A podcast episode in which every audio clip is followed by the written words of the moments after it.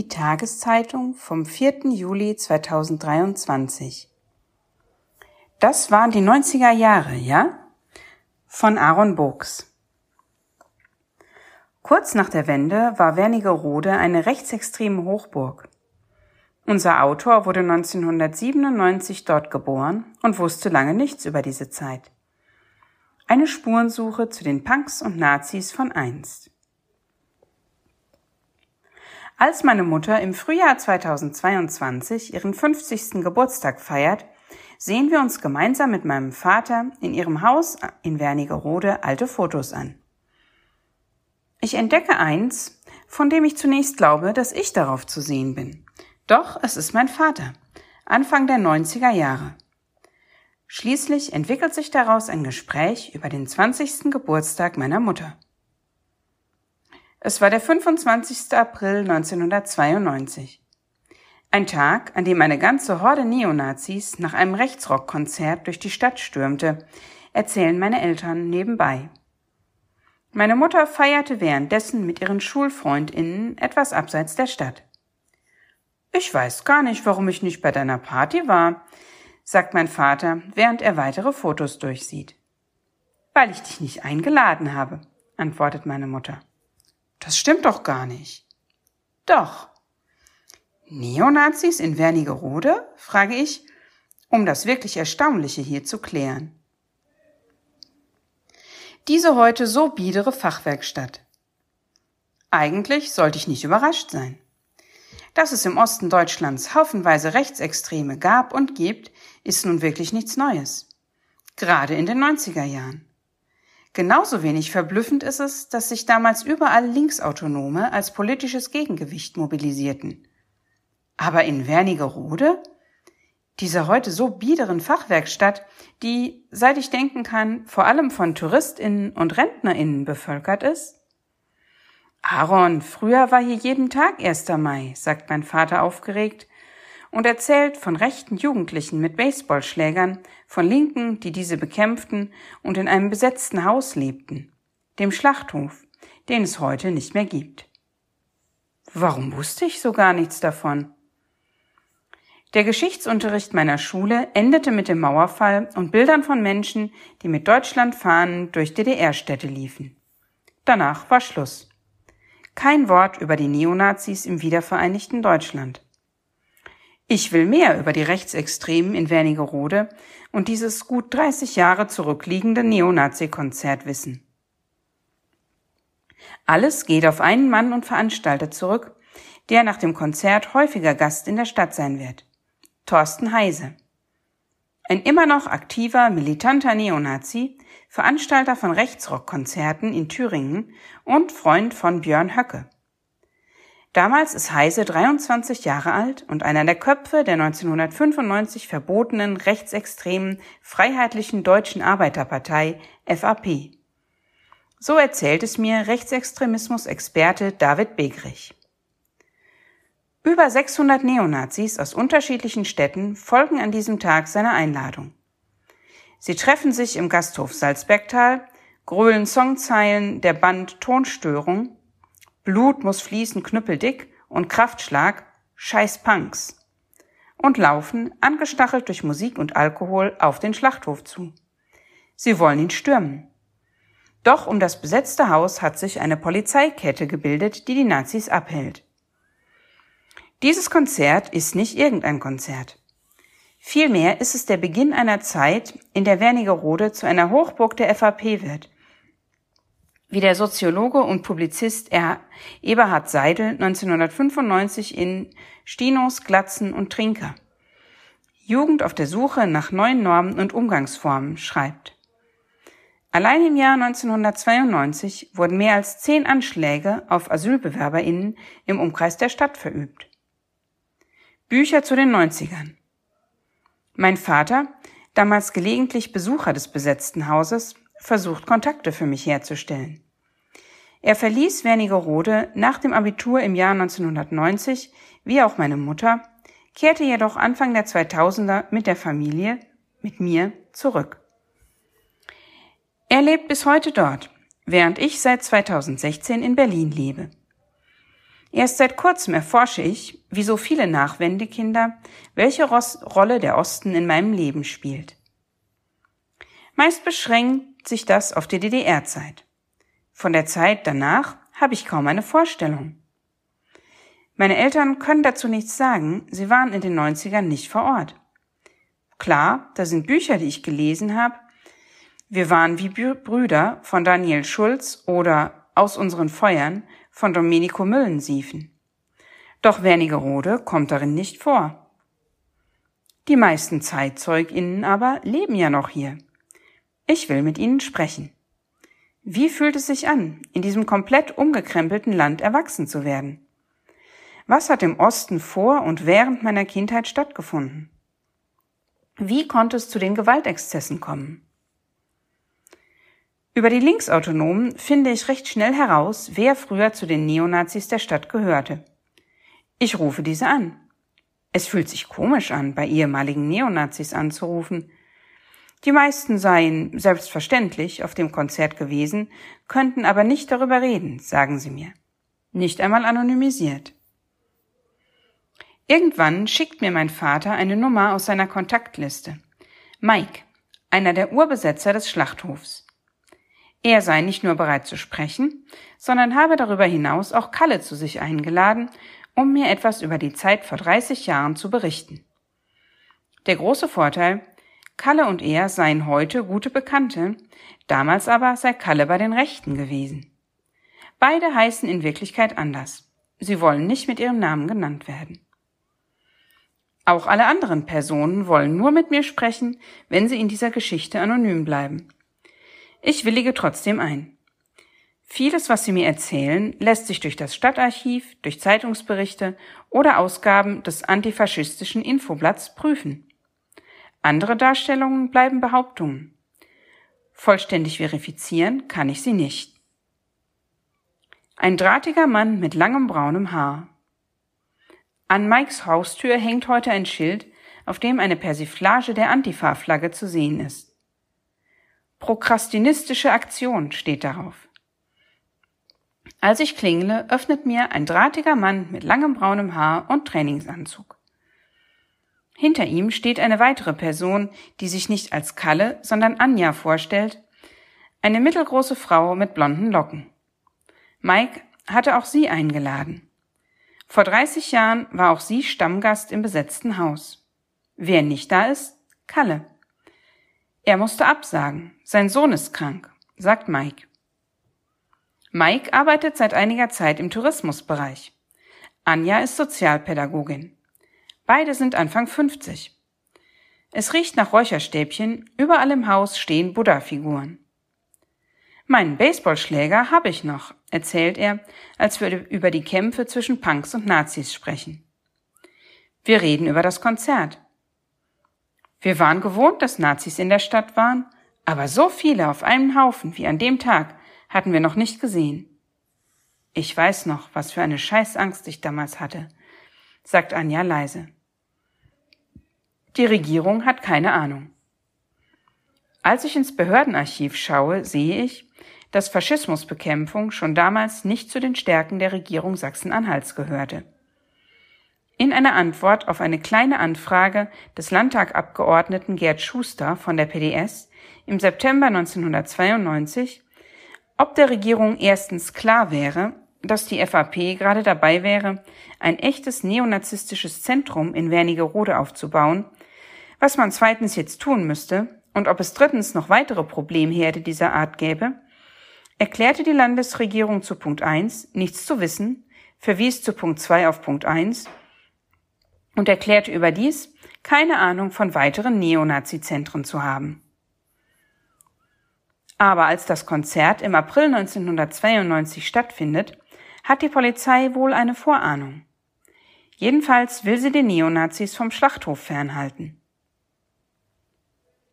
In dem Moment haben wir uns gut mit den Cops verstanden. Wenn ihr uns schützt, benehmen wir uns natürlich, haben wir ihnen gesagt, erklärt Mike. Und weiter, wir haben auch mal als Erste zugeschlagen, klar. Wenn du immer wieder von Faschos angegriffen wirst, dann wirst du irgendwann aggressiv. Krass, dass sich dieses Links gegen Rechts überhaupt wieder beruhigt hatte. sagt Anja. Aber wie kam es dazu? Irgendwann wären eben alle älter geworden. Irgendwann hätte es Technopartys im Schlachthof gegeben, irgendwann hätten alle Ecstasy entdeckt und irgendwann hätten die Neonazis unter diesen Umständen gern mit den Linksautonomen gefeiert. Wie bitte? frage ich. Nur wenn die Rechten friedlich waren, durften sie auch mitfeiern, sagt Mike. Bis zu ihrem Verbot 1995 kann die FAP in Wernigerode weiter Fuß fassen. Durch die Partei radikalisieren sich viele Jugendliche. Die Stadt immerhin merkt, dass sie etwas tun muss. Die Lösung? Sie gibt den linksautonomen HausbesetzerInnen feste Wohnungen und den Rechtsextremen einen Jugendclub zum Musikmachen und als Freizeittreff, den Harzblick. Vielerorts wird die sogenannte akzeptierende Jugendarbeit praktiziert. Dieses Modell war schon für die Sozialarbeit mit Suchtmittelabhängigen anerkannt. In den 90ern wird es im Osten auch bei Rechtsextremen angewendet. Manche Kids kommen erst in den Jugendtreffs in Berührung mit der Naziszene. Der Schlachthof fungiert nur noch als linkes Veranstaltungszentrum. 1994 zünden Neonazis das Gebäude an. Es brennt nieder. Es ist niemand im Haus, Verletzte gibt es nicht. Die Täter bezeichnen es als Racheakt an den Linken. Über meinen Vater lerne ich auch Fabian kennen. Fabian lebt bis 1994 in Wernigerode, ehe er zum Studium nach Berlin geht. Wir treffen uns in einer Kneipe in Leipzig, wo Fabian heute lebt. Er trägt ein Jackett, sein Haar ist adrett kurz geschnitten und gegelt. Damals habe er zerfranstes Haar gehabt, Jeansjacke getragen, einen Aufnäher mit durchgestrichenem Hakenkreuz darauf. Der schnellste Sprint. Am Tag des Konzerts im Salzbergtal ist er 16 Jahre alt. Eigentlich will er an dem Tag ein anderes Konzert, das eines Schulchors, besuchen. Als die Faschos mich an dem Tag entdeckt haben, habe ich den schnellsten Sprint meines Lebens hingelegt, sagt er. Wir waren nur blasse, dünne Gymnasiasten. Ich bin aber irgendwann nur noch mit meiner Schreckschusspistole und einem Butterfly-Messer aus dem Haus gegangen. Am Tag des Konzerts hätten die Nazis ihn überfallen. Als ich dann Anzeige bei der Polizei gestellt habe, hat mich der Polizist, der die Anzeige aufnahm, angeschaut und fast väterlich zu mir gesagt, dass ich mich doch besser unauffälliger kleiden solle. So sei es doch kein Wunder, dass sowas passiere. Fabian erzählt von der Überforderung der Erwachsenen damals. Die Ausschreitungen der Jugend bekommen sie zwar mit, doch sie können sich kaum in deren Lebenswelten hineinversetzen. Insgesamt war das einfach auch die Folge eines gewaltigen Staatsversagens, sagt er, als wir die Kneipe verlassen. In der Zeit, als Fabian und ich uns zum ersten Mal treffen, erscheinen kurz nacheinander drei Bücher zu den sogenannten Baseballschlägerjahren, darunter jene von Schulz und Müllensiefen. Schon zwei Jahre zuvor zeigt die Journalistin und Soziologin Katharina Wader in ihrem Essay Der Ort, aus dem ich komme, heißt Dunkeldeutschland auf, wie es war, als schwarze Person in der ostdeutschen Provinz groß zu werden. Sie wurde 1985 in Wernigerode geboren. Sie war früher Punk. Mir erzählt sie, wie sie so gut wie keinen Schutzraum gehabt und sich jeden Tag potenziell in Lebensgefahr gebracht hätte, sobald sie das Haus verlassen hätte. Als Ecstasy angeblich die Baseballschlägerjahre beendet haben soll, lebt sie nicht mehr in Wernigerode. Die Neonazis können einfach über all das sprechen, weil sie keine großen Konsequenzen zu befürchten haben, sagt sie mir am Telefon. Und wer nicht entschlossen und dezidiert aussteige, sei für sie auch nicht richtig raus. Ende 2019 kursiert der Hashtag Baseballschlägerjahre erstmals im Netz. Zahlreiche Erfahrungsberichte folgen, in denen über rechten Terror im Osten berichtet wird. Für mich bleibt die Gewalt immer noch schwer zu greifen. Ihre Selbstverständlichkeit, ihre Allgegenwart. Wieso manifestierte sich der Hass in kleinen, scheinbar idyllischen Städten wie Wernigerode, wo jeder jeden kennt? Irgendwie kann ich mir nicht vorstellen, wie ein paar Leute, die ihr ganzes Leben in der gleichen kleinen Stadt verbringen, sich auf einmal dazu entscheiden, jene Menschen, mit denen sie noch ein paar Jahre zuvor die Schulbank gedrückt haben, zu verprügeln. Hakenkreuzflaggen und Bomberjacke. Sommer 2023. Die Recherche zieht sich. Ich rufe Kalle wieder an. Wieder vereinbaren wir ein Treffen und wieder sagt er kurzfristig ab. Mike ist nicht erstaunt, als ich ihm davon erzähle. Er schlägt mir jemand anderen vor, mit dem ich mich treffen könne. Sven. Der war damals bei den Faschos, dann regelmäßiger Gast auf Technopartys. Ich treffe Sven in seinem Haus in Wernigerode. Auch Mike ist dabei. Sven ist spindeldürr, trägt ein weißes T-Shirt, Shorts und Badelatschen. An seinen Wänden hängen Sauerteigrezepte, Sinnsprüche wie alles ist verboten, verbunden, trage die Botschaft weiter. Und wieder stehen Buddha-Figuren rum. Sven ist 13, als er beim Salzbergtal sein erstes Glatzenkonzert besucht. Wie es dann weiterging? Ziemlich wild, sagt er, sieht zu Mike. Beide beginnen zu lachen. Sven war immer dabei, wenn es zu Schlägereien zwischen links und rechts in der Stadt kam, aber er in der zweiten Reihe. Auch habe er keine echte Fascho-Ideologie verfolgt, dass ihm in der DDR nicht alles über den Zweiten Weltkrieg erzählt wurde, dass sein Opa der liebste Mensch war und so weiter, das habe er schon geglaubt. Sven rasiert sich zu seiner Zeit den Kopf, hat Hakenkreuzflaggen und Bomberjacken im Kinderzimmer. Mehr als Provokation, wie er sagt. Mir fällt es schwer, das zu glauben. Aber seinen Nazi-Lifestyle beschreibt Sven ausführlich und genau. Natürlich habe er auch den Hitler groß gemacht. Der habe dazugehört. Die Polizei hier in Wernigerode war aber vor allem überfordert, sagt Sven. Mike nickt. Ja, das haben wir alle ausgenutzt. Auch wenn wir uns von unserer Seite so einen politischen Anstrich gaben, ging es da auch um das Adrenalin. Das war schon eine geile Droge, sagt er. Die beiden lachen. Ich konfrontiere sie mit den rassistischen, gewaltgeilen Texten, die da auf Konzerten gesungen wurden. Man ist da irgendwie reingerutscht. Das darfst du nicht so engstirnig sehen. Du hattest hier nur die Wahl, links oder rechts zu sein, wenn du irgendwie anders sein wolltest. Wieso wolltest du anders sein? Na, das will doch jeder, oder? sagt er, sieht mich an und beginnt zu grinsen. Oder willst du so der grobe Durchschnitt sein? Sven hatte damals noch ein anderes soziales Umfeld als die Rechtsextremen. Zum Glück, sagt er heute, er sei nur bei den gemäßigteren Rechten im Jugendclub Center gewesen. Immer wieder beginne ich einen Satz, bringe nicht zu Ende, entschuldige mich für die Fragen, bevor ich sie überhaupt stelle. Dann frage ich ihn, ob er auch AusländerInnen gejagt habe. Er schüttelt den Kopf. So sei es nur bei den richtigen Faschos zugegangen. Ich weiß nicht, was die Unterscheidung zwischen richtigem Fascho und gemäßigt überhaupt bedeuten soll. Und vor allem, wieso man als Jugendlicher mit den Neonazis rumhängen wollte, von denen jeder wusste, dass sie herumzogen und Menschen verdroschen, weil sie anders aussahen. Eine Spiegel-TV-Reportage aus dem Jahr 1993, die über die ständigen Auseinandersetzungen zwischen Linken und Rechten in Wernigerode berichtet, zeigt einen speziellen Fall. Ein Mann, völlig normal und unauffällig gekleidet, läuft durch die nächtliche Stadt und berichtet davon, wie er von zwei Faschohorden angegriffen wurde. Der Moderator sagt, ein Verbot des Sonderparteitags der FAP durch das Ordnungsamt sei der Grund für die Krawalle gewesen. Ein Video wird eingeblendet, die Faschos stürmen auf den Typen los, schlagen und treten auf ihm ein, brechen ihm den Schädel. Einfach so. Einen Tag später klingelt mein Handy. Es ist Kalle. Sven hat ihm von unserem Treffen erzählt. Will er doch reden? Noch am gleichen Tag fahre ich nach Wernigerode und stehe vor Kalles Wohnung in der Innenstadt. Er wartet vor seiner Tür. Scheiße, denke ich. Da steht dieser Schrank mit Glatze, voll tätowiertem Kopf und einem bulligen Kampfhund.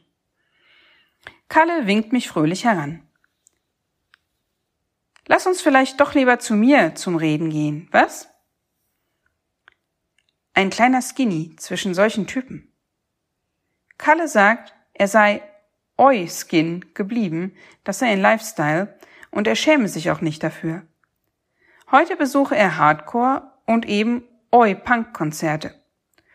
Unpolitisch, sagt er, aber wenn jemand Nazis rausrufe, gehe ihm das auch auf die Nerven. Aus beiden Richtungen möge er keine Phrasen. Wählen gehe er nicht, sei er nie, werde er auch nie, sagt er. Er werde sich nie einem System anpassen.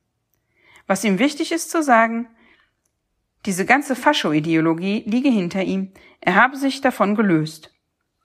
Meine Recherchen ergeben, dass Kalle bis in die Nullerjahre noch mit Nazis zu tun hatte, danach aber nicht mehr.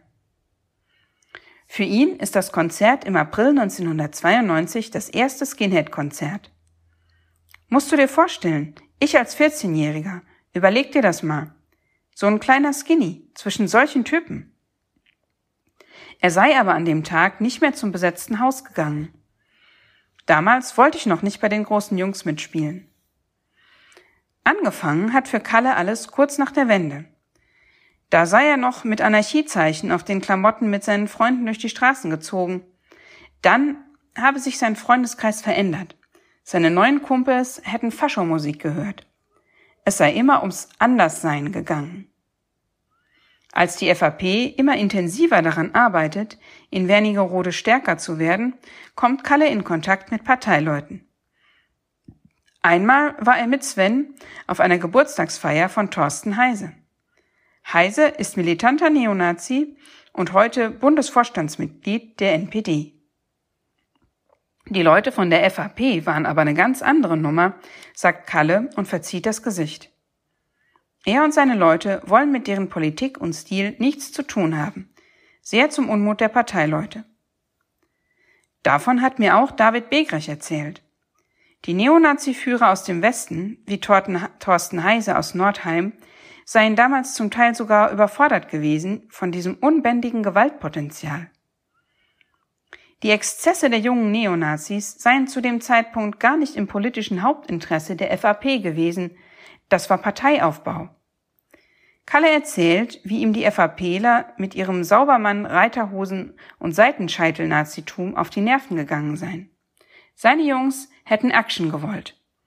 Heißt, in Diskos und Jugendclubs Terrorstimmung verbreiten.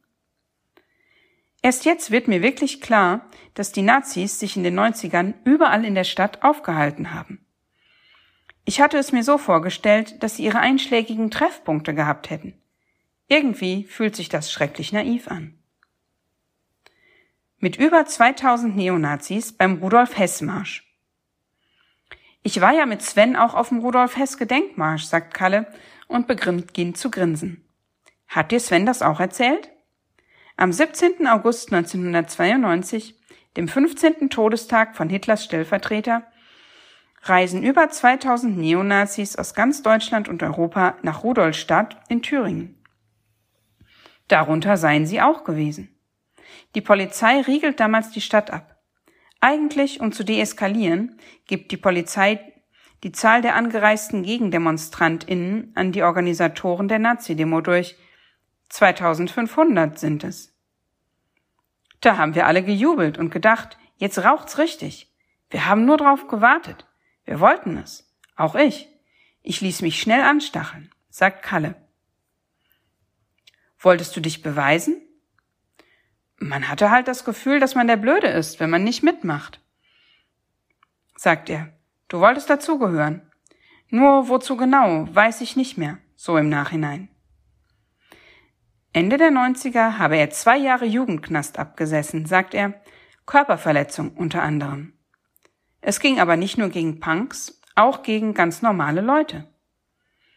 Aber wie war das mit den Ausländern? Die gab's hier doch gar nicht, antwortet er und lacht. VietnamesInnen mit Steinen angegriffen. Ich denke an die damalige Unterkunft für VietnamesInnen in Wernigerode. Sven hat mir erzählt, er sei einmal dabei gewesen, als sie mit Steinen angegriffen worden sei. Doch Mike und seine Jungs, so sagen sie, hätten die Rechten damals vertrieben. Hattest du Hass in dir? frage ich Kalle. Inzwischen etwas unsicher und erinnere mich, was Fabian mir über Kalle erzählt hat. Kalle war damals stadtbekannt. Auch Fabian kannten ihn. Viele haben sich über ihn lustig gemacht, weil er immer gebeugt ging und nicht als der Schlaueste galt. Ich hatte das Gefühl, dass er das alles mit besonderer Brutalität kompensieren musste, hatte Fabian gesagt und von einem Ereignis erzählt, das ich auch im antifaschistischen Infoblatt von 1996-97 nachlesen konnte. Ein Nazi überfährt vorsätzlich mit einem Auto einen Antifa vor einem Wernigeroder Jugo-Club und verletzt ihn dabei schwer. Als ich ihn darauf anspreche, bestreitet Kalle nichts. Das war ich höchstpersönlich, sagt er und lacht wieder dieses eigenartig vergnügte Lachen, das sich auch bei Sven findet. Er sei damals in Richtung eines linken Clubs in der Umgebung gefahren und ein Punk, das können Gerichtsunterlagen bestätigen, sei mit 1,6 Promille selbst gegen seinen Seitenspiegel gelaufen. Kalle flieht, doch am nächsten Tag wird er verhaftet. Er habe eine Bewährungsstrafe wegen versuchten Mordes und eine Geldstrafe über 40.000 D-Mark bekommen. Ob ich gehasst habe? Schon, antwortet er zögerlich. Als 14- oder 15-Jähriger habe er dann immer von Älteren die Jacke voll gekriegt. Das nimmst du dann mit, wenn du älter bist. Eines Tages habe an der Wand der Schulturnhalle Kalles voller Name mit dem Zusatz Nazischwein gestanden, da sei er in der achten Klasse gewesen. Damals habe er das mit einem Lächeln hingenommen, aber die Sache habe ihn weiter beschäftigt. Wut habe sich angestaut. Hast du jemals das Gefühl gehabt, dich nach all der Zeit bei jemandem entschuldigen zu müssen? Nee, das nicht, sagt er. Wie die Aktionen abliefen? Wir sind mit dem Auto so lange rumgefahren, bis wir einen gesehen haben. Dann gab's vor die Fresse. Ich weiß aber auch, dass es umgekehrt genauso war. Kalle macht immer wieder Pausen. Eigentlich perfekt, um die Fragen loszuwerden, die ich stellen wollte. Etwa, wie war es, zu Liedern zu tanzen, in denen es um den Tod von Juden oder Schwarzen geht? Aber irgendwie kann ich nicht. Vielleicht liegt es daran, dass dieser Wahnsinn, von dem er erzählt, nicht dazu passt, wie klar und engagiert, geradezu freundlich er sich bemüht, mir bei meinen Recherchen zu helfen, um das Ganze mal einzuordnen. Du kannst dir das alles nicht vorstellen. Was bist du für ein Baujahr? 1997. Siehst du, da hatte ich mit 14 schon so ein Ding durch mit dem Konzert. Das kannst du überhaupt nicht vergleichen. Sehe ich ja jetzt auch. Heute ist das eine ganz andere Zeit. Er denkt kurz nach. Das war damals wie ein Selbstläufer. Ich wollte einfach nur anders sein, immer gegen den Strom schwimmen. Und so war es auch bei den anderen. Mike, Sven, Kalle, die Aussagen gleichen sich alle, denke ich, als hätten die Aktionen im luftleeren politischen Raum stattgefunden. Als hätte es keine Opfer gegeben, wird von Seiten der ehemaligen Rechten das Geschehen verharmlost. Während überall im Harz Asylbewerberinnenheime angegriffen wurden, ereignete sich, dass im August 1992 in Rostock-Lichtenhagen der schwerste rechtsextreme Angriff in Deutschland seit Ende des Zweiten Weltkriegs gegen Migrantinnen. Sven hatte lediglich von Bedenken gesprochen, die er damals gehabt habe, als er davon erfuhr. Kalle sagt, er habe die Bilder im Fernsehen gesehen. Das hat man cool aufgenommen, fand man gut, hat man sympathisiert mit, aber äh, ich versuche mich gerade zu rechtfertigen. Ich weiß gar nicht, wieso man das überhaupt cool finden sollte, deshalb überlege ich gerade, wie ich das formulieren soll. Ich würde es dir gerne beantworten, aber ich kann es nicht. Er habe sich auch schon gefragt, wie man, was man damals eigentlich darstellen wollte. Am wichtigsten sei ihm die Musik gewesen, dieses Netzwerken, wie er sagt. Wie es dazu kam, dass er aus der Szene ausstieg, will er nicht sagen aber es sei im Jahr 2004 gewesen. Da habe er sich um andere Sachen kümmern müssen. Mike und die Leute im Haus werden dir nicht viel anderes erzählen. Manches war vielleicht anders, aber vieles eben nicht, sagt er und beginnt wieder zu lachen. Vielleicht haben wir auch ein anderes Verständnis dafür. Wie meinst du das? Naja, unsere Generation, für dich ist das ja alles total unfassbar. Ich weiß gar nicht, wie man das sagen soll. Das waren die 90er Jahre, ja? Immer wieder dieser Satz, denke ich, als wäre das eine Erklärung für alles. Der Thrill, echte Feinde zu haben. Wieder denke ich, Mike, Anja, Sven, Kalle, Antifas und Neonazis, sie alle reden davon, erzählen von dieser krassen Gewalt, dem Thrill, sich in einer Stadt für einen Spaziergang zu bewaffnen und echte Feinde zu haben, die sie bekämpfen. Wie diese Gewalt sich eingeebnet hat, bleibt ein Stück weit unklar. Wenn man in der gleichen kleinen Stadt bleibt wie der ehemalige Feind, muss man sich wohl miteinander arrangieren, wenn man sich nicht ein Leben lang bekämpfen will. Die Generation, die in den 90ern jung war, ist dem Chaos der Nachwendejahre sich selbst überlassen geblieben. Es gab kaum positive Vorangebote für sie innerhalb dieses Vakuums. Die akzeptierende Jugendarbeit ist krachend gescheitert, hat in Teilen die radikale Rechte erst stark gemacht. Vermutlich gibt es noch viel mehr Wunden, die die Baseballschläger in dieser Stadt gerissen haben. Ich habe in Wernigerode nur zehn Jahre später eine völlig behütete Kindheit und Jugend verbracht. Vielleicht verstehe ich auch deshalb noch nicht, wie sich die Gewalt dort derart durchsetzen konnte. Doch ich will nicht hinnehmen, dass dieses Kapitel der Stadtgeschichte abgeschlossen ist oder sein soll. Das ist es erst, wenn niemand mehr danach fragt.